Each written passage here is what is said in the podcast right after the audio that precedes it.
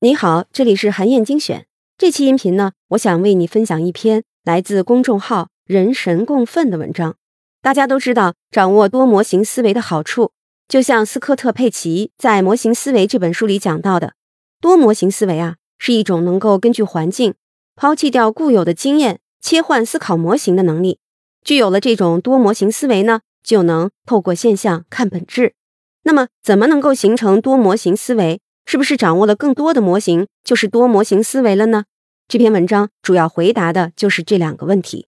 作者先从一个日常的销售场景切入，描述了模型思维的形成过程，解释了建立模型思维的方法。但是呢，这个方法是分步骤的。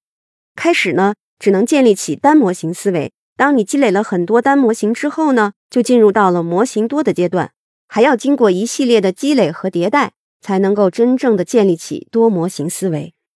全篇文章呢，我都放在了阅读资料当中，欢迎你点击阅读。